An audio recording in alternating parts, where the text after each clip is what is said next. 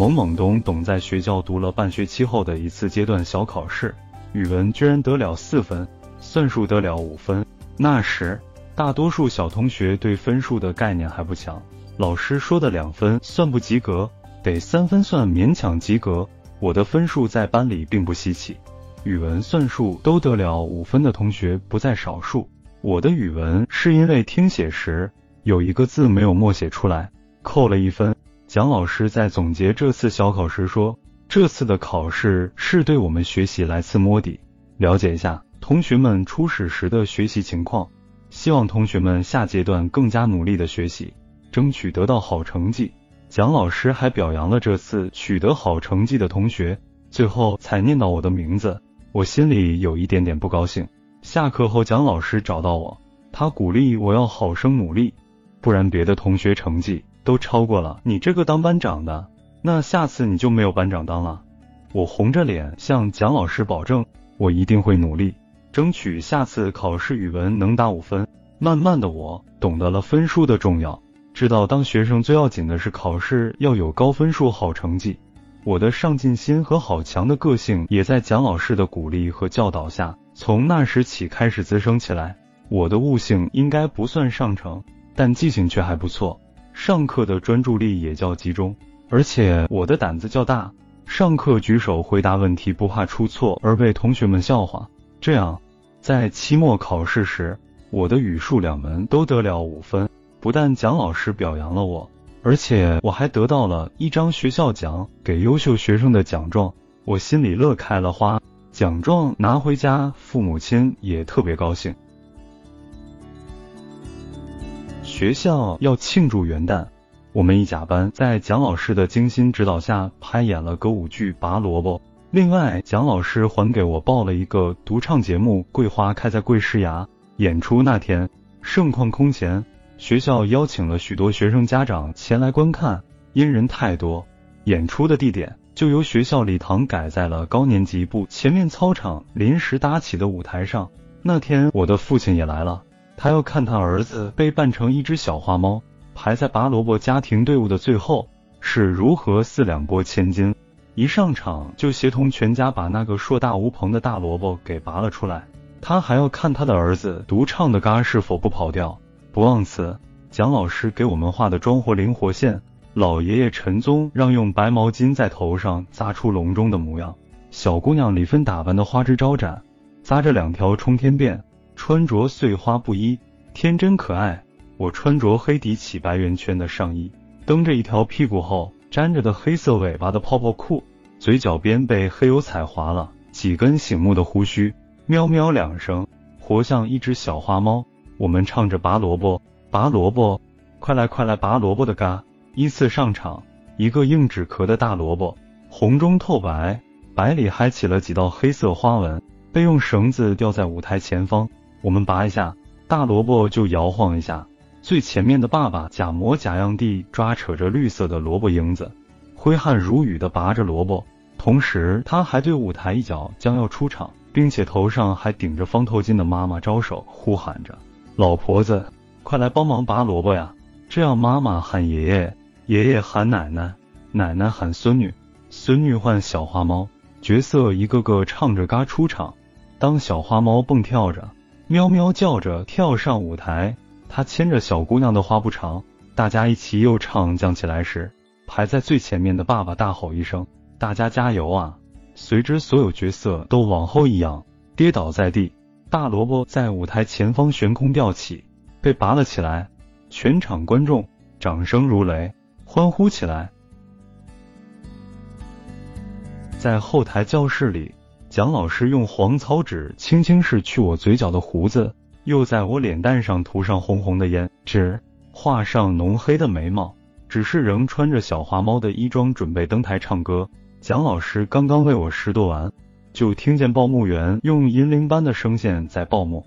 下一个节目，童声独唱《桂花开在桂市崖》，演唱者一甲班小同学。我是第一次独自登台，也不懂啥章程。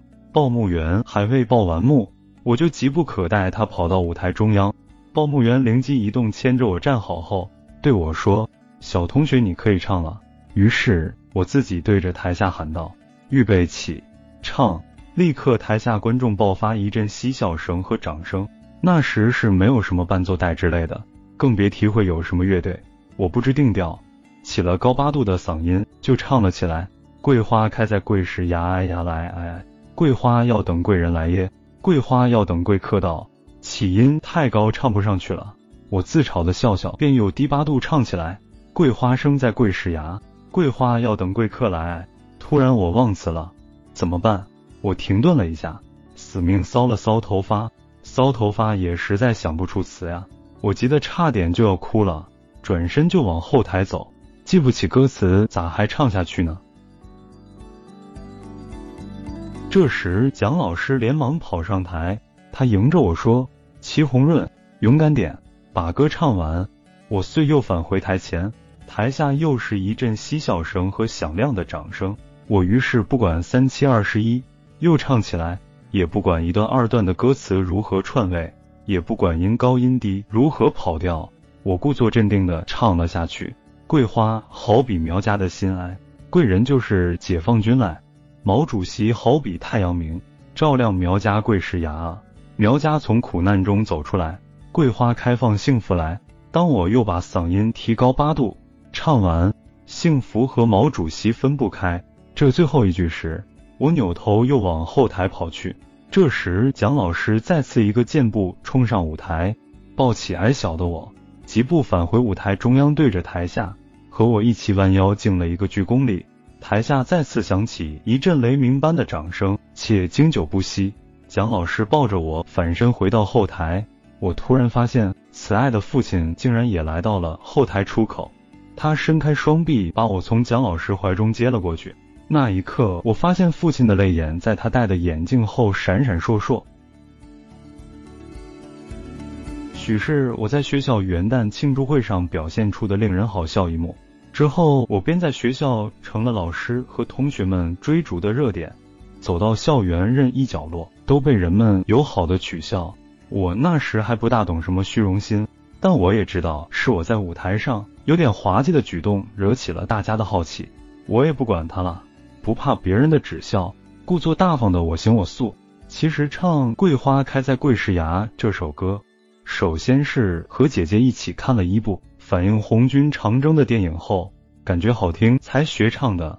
姐姐们都爱唱歌，尤其是对流行的电影插曲，更是特别喜欢学唱。往往看完一部电影后，就会去买这部电影的歌片，学唱电影中的插曲。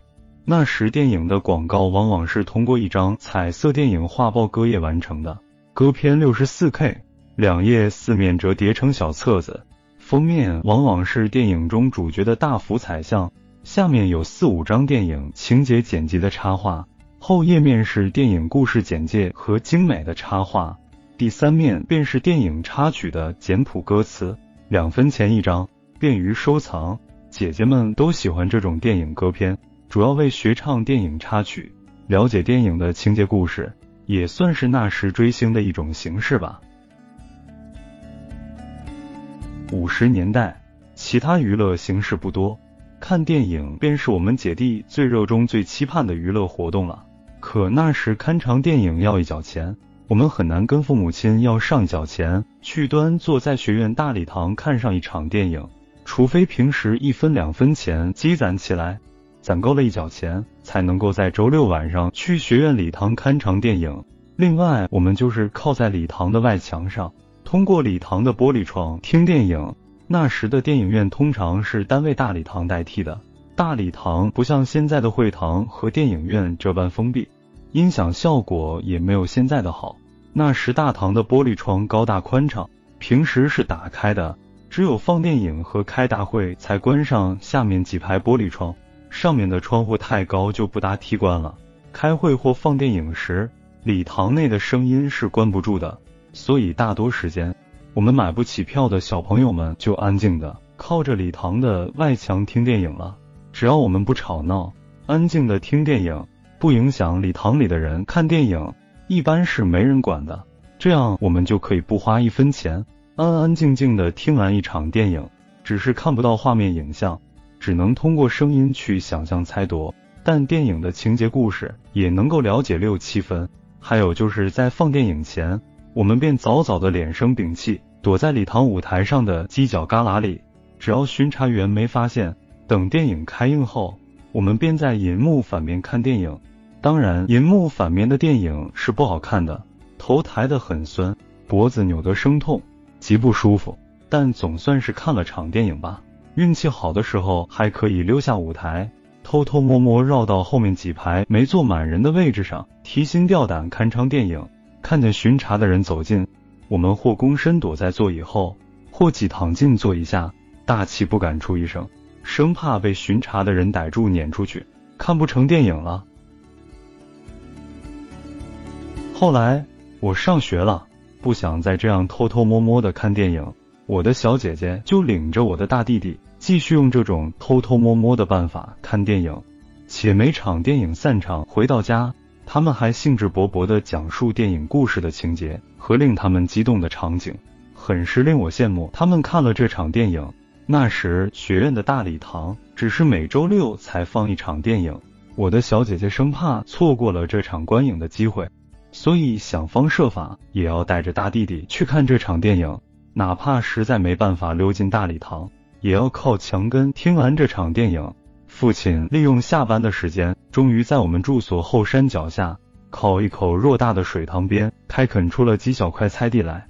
父亲很快在母亲的协助下，在菜地种上了便利管理的包菜、白菜、菠菜、韭菜和葱之类的蔬菜。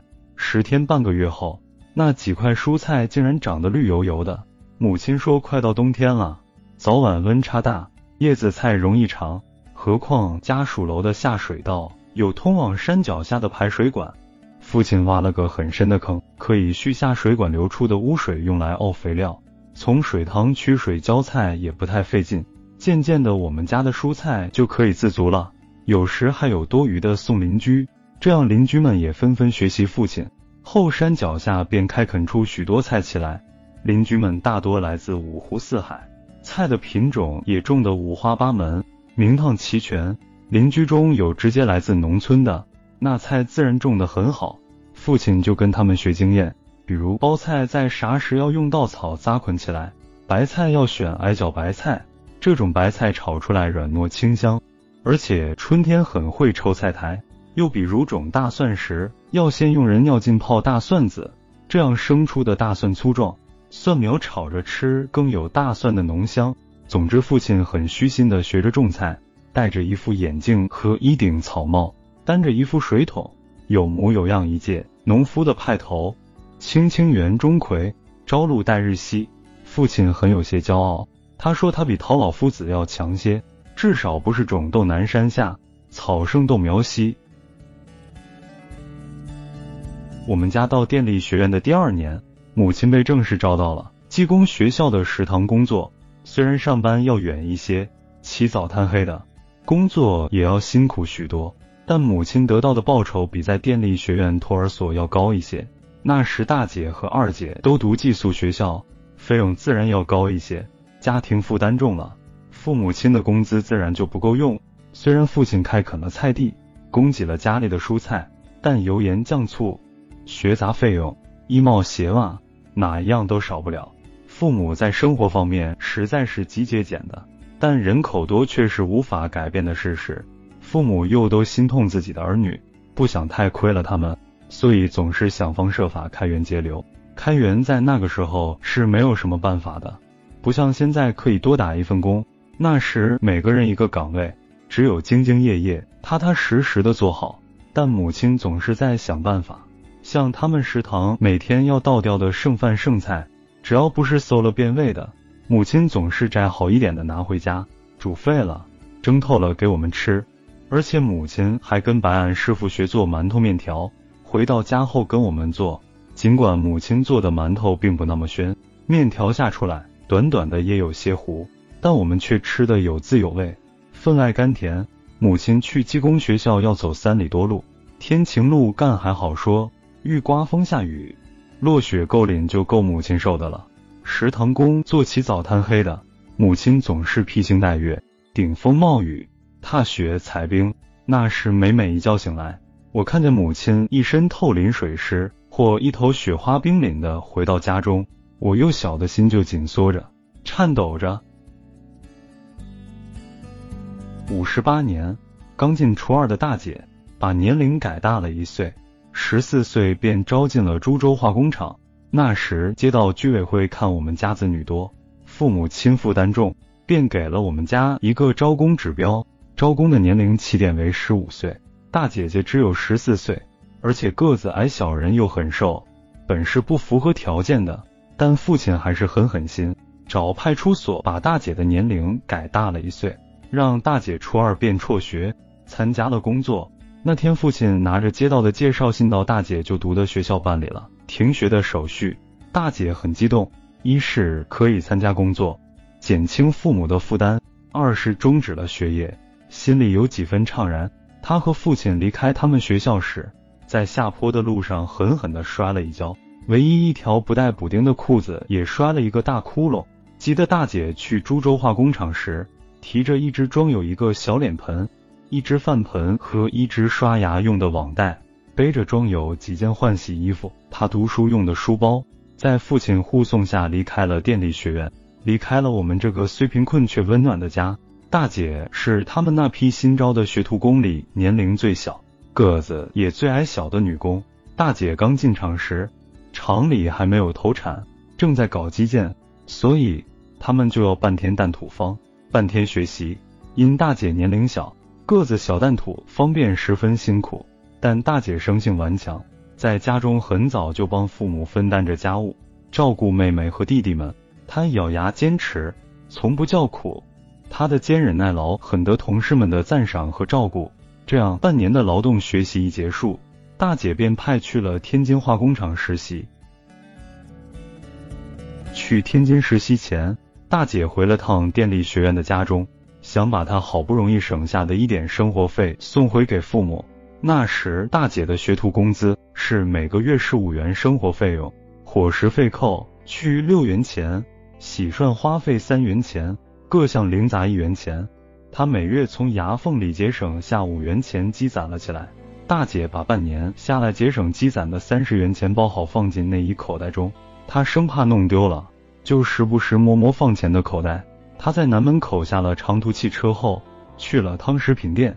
他想给年幼的弟弟们买点水果糖，给父母亲称一斤炒米糕。大姐那时太小了，没有什么生活经验，她越是怕扒手把好不容易攒的钱偷走了，就越是时不时的摸拍内衣口袋。她不曾想，她的这一举动反倒是招来了扒手的跟踪和关注，只待伺机动手。当大姐让营业员称好水果糖和炒米糕，掏内衣口袋付钱时，他的钱早被扒手偷走并逃之夭夭了。大姐的痛哭和遭遇得到了食品店主任的同情，他给电力学院医务所打电话告知了大姐的情况。父亲接到电话后便心急火燎的赶到南门口那家食品店，把哭肿了双眼的大姐接了回家。回到家，大姐仍抽泣不止，父母亲一个劲安慰她。母亲把大姐抱在怀中，心痛的含着泪水说：“退菜人安乐。”只要人没事就好，人没事就好。我们几个姐弟见到思念了半年的大姐那副楚楚可怜的样子，也都低声细气的啜泣起来。祁红，南城就是四，分享完了。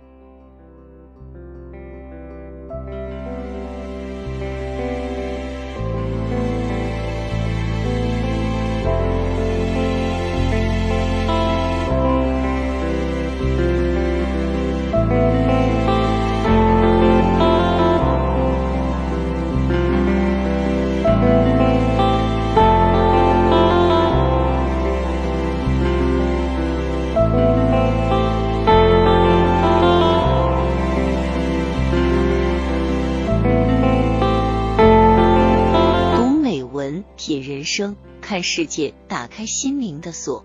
小伙伴们，下期再见。